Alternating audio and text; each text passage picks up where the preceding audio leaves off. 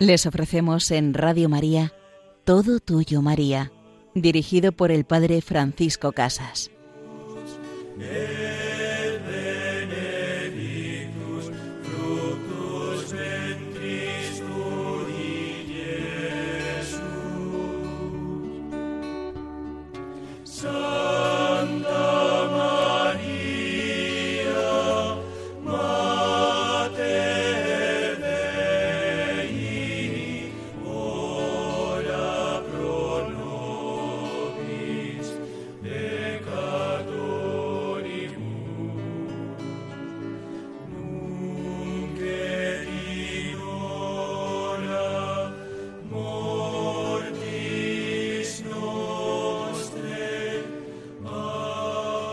Nunca, querida Madre, nos abandones, nunca nos dejes solos, pues nos perderíamos. Así, de la mano de María, vamos en este programa a profundizar en esa letanía lauretana que nos recuerda e invoca a María como salud de los enfermos. En la segunda parte de nuestro programa profundizaremos y descubriremos la vida de un gran padre de la Iglesia, de alguien que ayudó a forjar la unidad.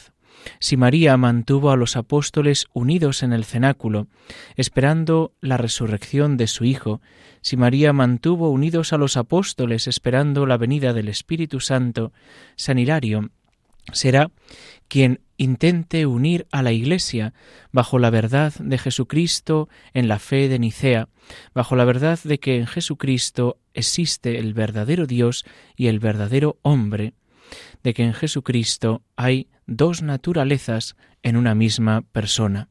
Pues así, con esa unidad, miramos a María, que también nos congrega en la unidad de la Iglesia, en la unidad de su Hijo Jesucristo. Pues a ella la invocamos como salud de los enfermos. El pecado original introdujo en el mundo la enfermedad y la muerte. En medio de esta condición, cuánto necesitamos del médico, pero aun los más sabios y mejores, en muchos casos, no pueden curar algunas enfermedades. La Santa Iglesia nos propone una doctora poderosa, sabia y amorosa, la Santísima Virgen María, salud de los enfermos, que nos ayuda y conforta. En primer lugar, vamos a ver que María intercede por nosotros para adquirir la salud del alma y nos ayuda a apartarnos del mal que la destruye. San Bernardo dejó en sus escritos hermosos pensamientos acerca de nuestra amada Madre que podemos aplicar para alcanzar la salud del alma. Si se levantan los vientos de las tentaciones, si tropiezas en los escollos de las tribulaciones, invoca a María, llama a María. Si se agita la soberbia, la ambición o la incomprensión, mira a María, llama a María. Si la ira, el egoísmo o el deleite en el mal violentan la navecilla de tu alma, mira a María, invoca a María. En el peligro, en la angustia, en la ansiedad, piensa en María, invoca a María. Si te turba la memoria de la inmensidad de tus faltas, de la fealdad de tu conciencia, y comienzas a sumergirte en la tristeza, en la desesperación, piensa en María, invoca a María. No la apartes de tu corazón, no te saldrás del camino si la sigues, no desesperarás si le ruegas, no te perderás si en ella piensas. Si tú no te sueltas de su mano, no caerás nada tendrás que temer, y llegarás felizmente al puerto, que es el corazón de Jesús. Dice también San Bernardo que Jesús es miel en la boca, melodía en el oído y gozo en el corazón. Pero añade San Bernardo, también es medicina. Esta medicina concede la salud al alma si nos esforzamos por conseguirla. El enfermo debe tomar la medicina que le receta el médico para alcanzar la salud. María, salud de los enfermos, nos dio a Jesús, nos dio al médico divino, nos dio la medicina. En segundo lugar, vamos a considerar también que el cuerpo humano está sujeto a contraer enfermedades que ponen a prueba la ciencia médica, enfermedades manifiestas o latentes, lentas o fulminantes, algunas contagiosas que hacen sufrir a la humanidad. Si en todo momento de la vida necesitamos la ayuda de Dios y el socorro y protección de María, esta necesidad se hace más sensible y urgente en la enfermedad. Pidamos a nuestra amada Madre su auxilio para nosotros y para nuestros familiares, y ella, benignamente, nos escuchará y nos ayudará. Una madre vela a su hijo enfermo día y noche sin mostrar cansancio.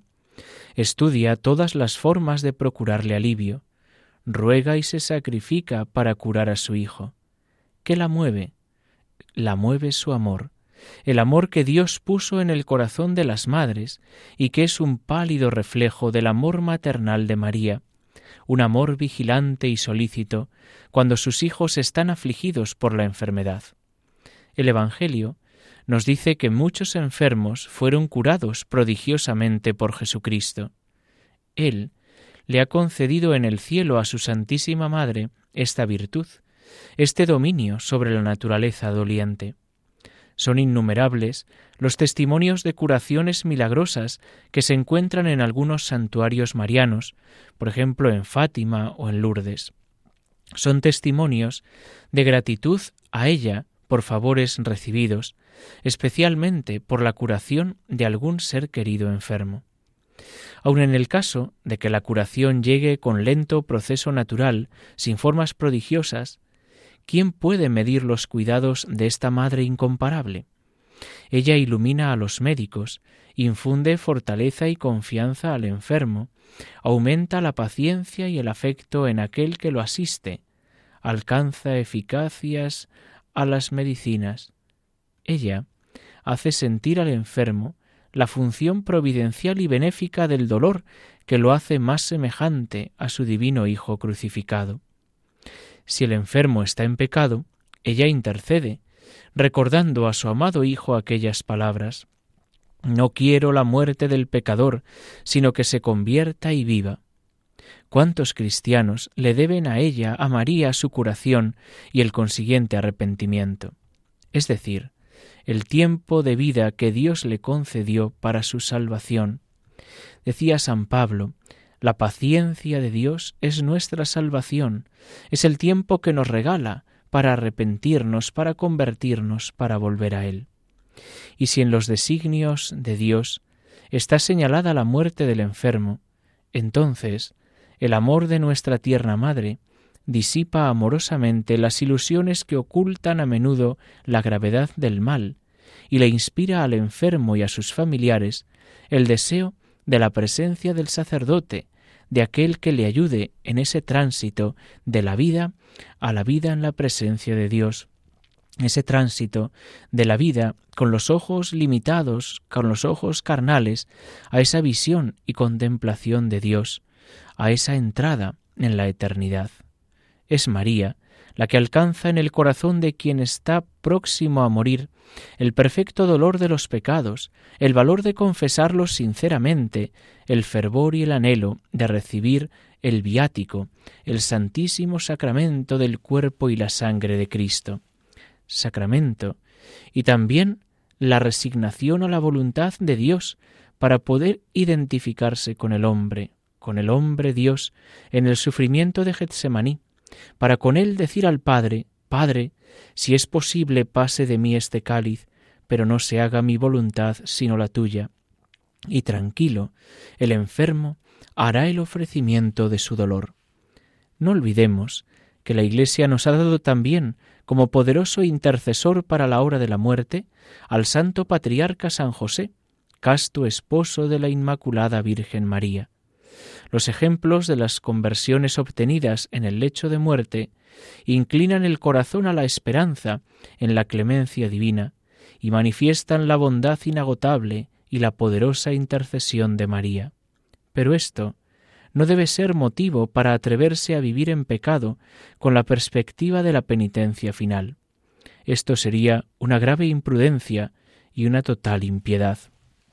Pidamos a María Santísima, salud de los enfermos, nos asista en todas las enfermedades que padecemos y en las que padeceremos, pero especialmente en la postrera, para tener paciencia y para que nuestro corazón en aquella hora sea todo de Dios, que el nombre de su divino Hijo, el de ella y el de su castísimo esposo San José, estén en nuestra mente, en nuestra alma, en nuestro corazón, y puedan pronunciarlo nuestros labios en el momento supremo de la entrega de nuestra vida.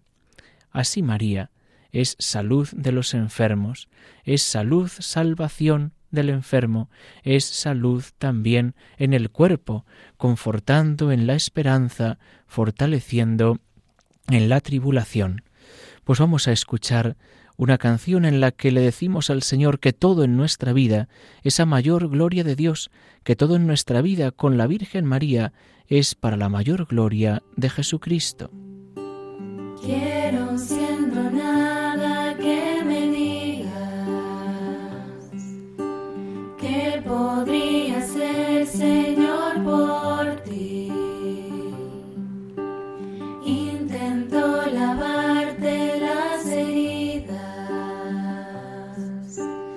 Cuando le hablo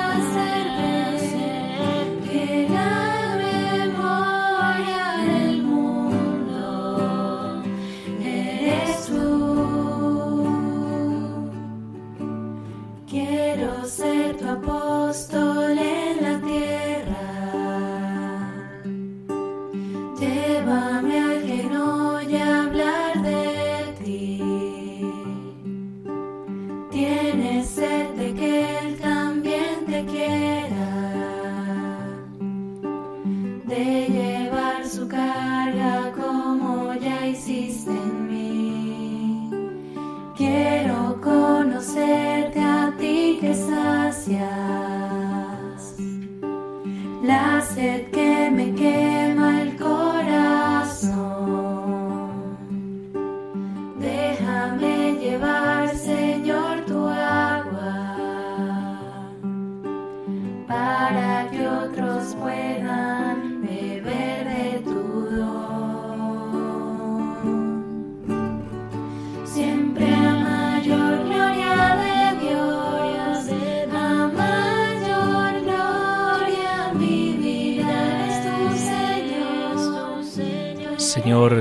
mi vida, siempre todo a mayor gloria de Dios, siempre todo para alabarte, para glorificarte, para entregarme a ti.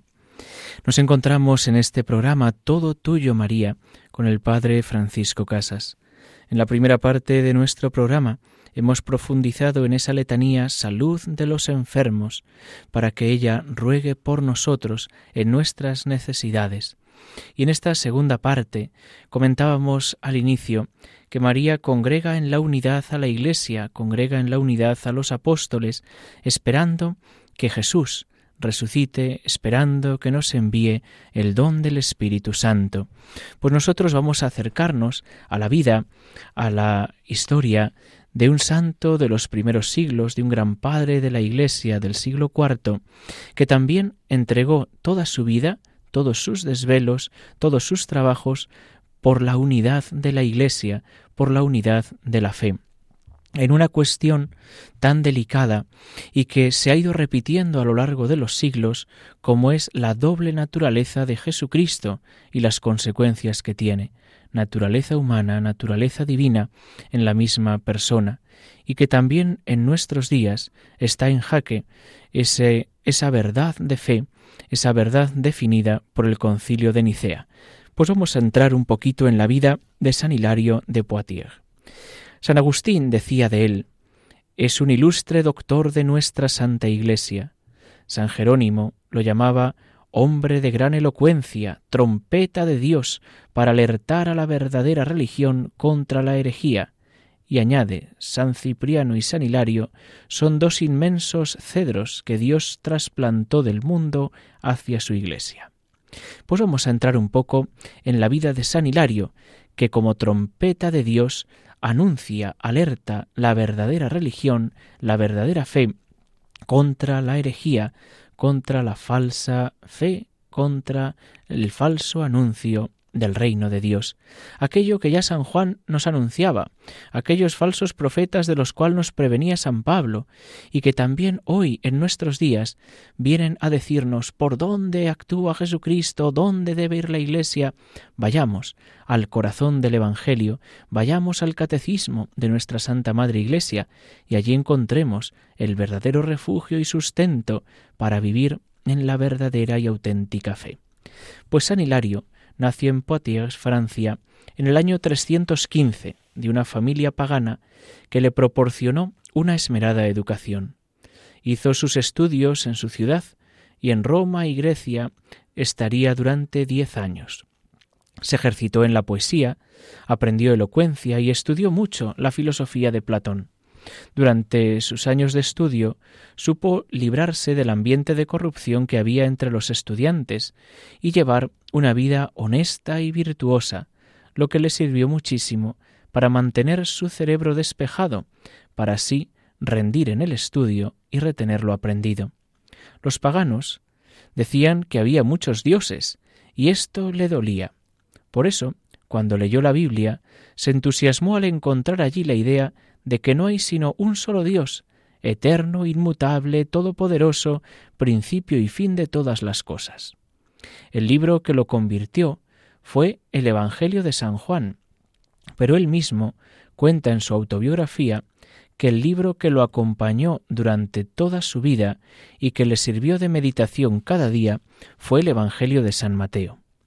A los treinta años vivía atormentado con la idea de cuál sería el destino que nos espera en la eternidad, cuando encontró el Evangelio de San Juan y allí, al leer que el Hijo de Dios se hizo hombre para salvarnos, se llenó de gran alegría y esa noticia encontró la respuesta a sus dudas.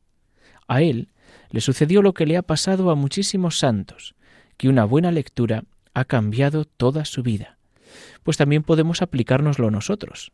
¿Qué leo? ¿Qué lectura buena puede cambiarme la vida?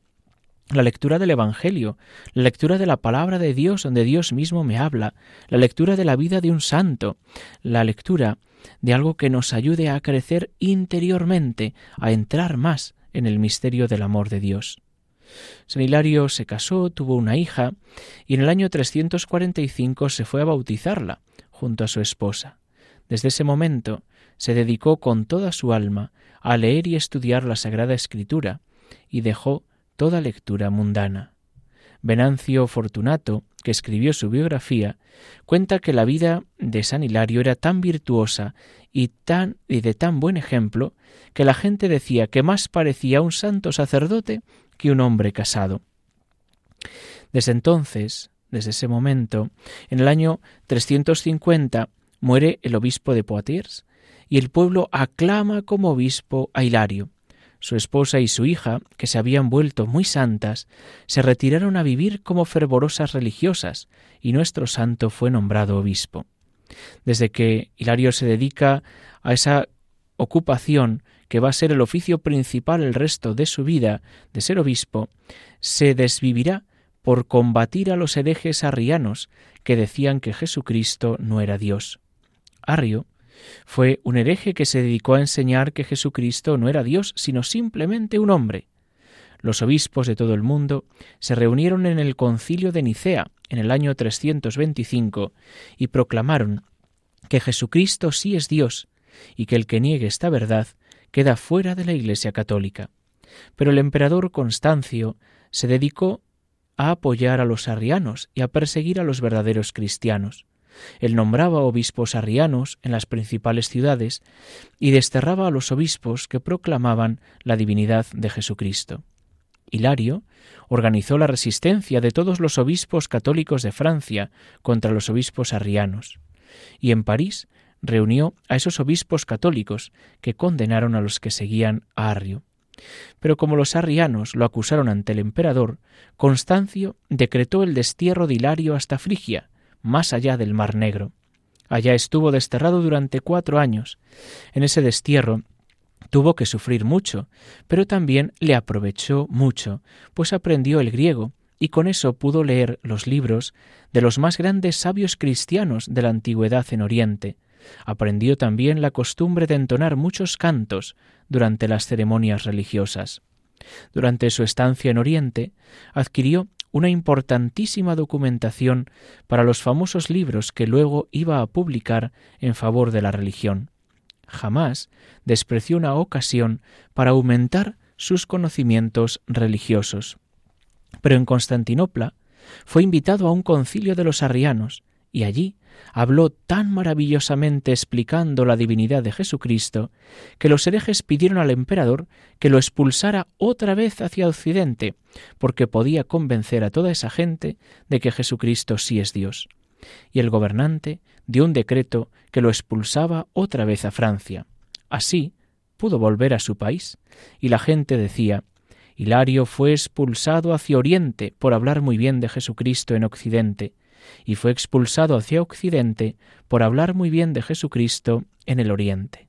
He aquí la clave de nuestra vida, que hablemos bien de Jesucristo allá donde estemos, aunque las circunstancias sean muy difíciles, aunque las circunstancias sean adversas, seamos fieles al Señor y Él pondrá palabras en nuestra boca que convencerán a aquellos que niegan la verdad inscrita en sus corazones, inscrita en sus almas.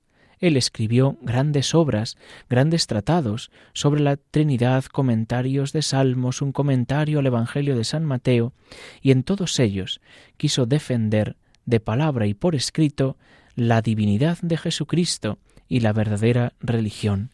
Pidamos la intercesión de este gran santo, de San Hilario de Poitiers, declarado doctor de la Iglesia por el Papa Pío IX en 1851, para que también hoy caminemos en la única verdad que es Jesucristo, camino, verdad y vida, para que Él interceda por la unidad de su Iglesia en todos los países, en todos los continentes, bajo Pedro, bajo el sucesor de los apóstoles y os invitamos a poder escuchar de nuevo este programa en el podcast de Radio María o a escribirnos un correo electrónico al programa todo tuyo maría arroba radiomaria.es y la bendición de Dios Todopoderoso Padre, Hijo y Espíritu Santo desciendan sobre vosotros. Alabado sea Jesucristo.